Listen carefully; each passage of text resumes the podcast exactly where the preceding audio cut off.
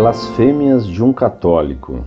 Carta enviada em 6 de setembro de 2002 por um consulente de Florianópolis, Santa Catarina, que denomina sua religião como católica modernista. Desculpem a minha sinceridade, mas as explicações sobre Adão e Evinha são ridículas. Noezinho, então, sei que vocês sabem da verdade, mas é como o nosso governo, povo ignorante, povo feliz e obediente.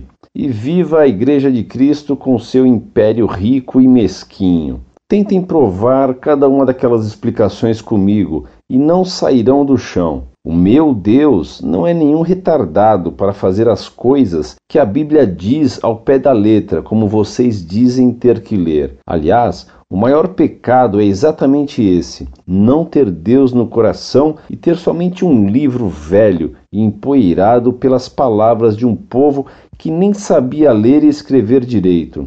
Pobreza total e sem chance de salvação. Detalhe: sou católico praticante, mas não cego e bobo. Respondam.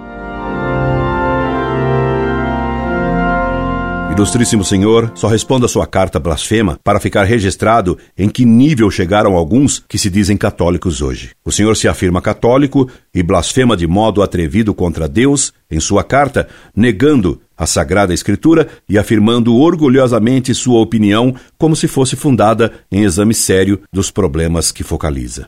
No coração, o Senhor afirma ter um Deus que não é o da Sagrada Escritura. Qual seria esse Deus? Se o senhor se diz católico, que igreja o senhor frequenta? Onde lhe ensinaram a blasfemar desse modo? Quem é o seu mestre em heresia? Lamentando seu atrevimento contra Deus e sua ira soberba, me subscrevo. Incorde Jesus Semper, Orlando Fedeli.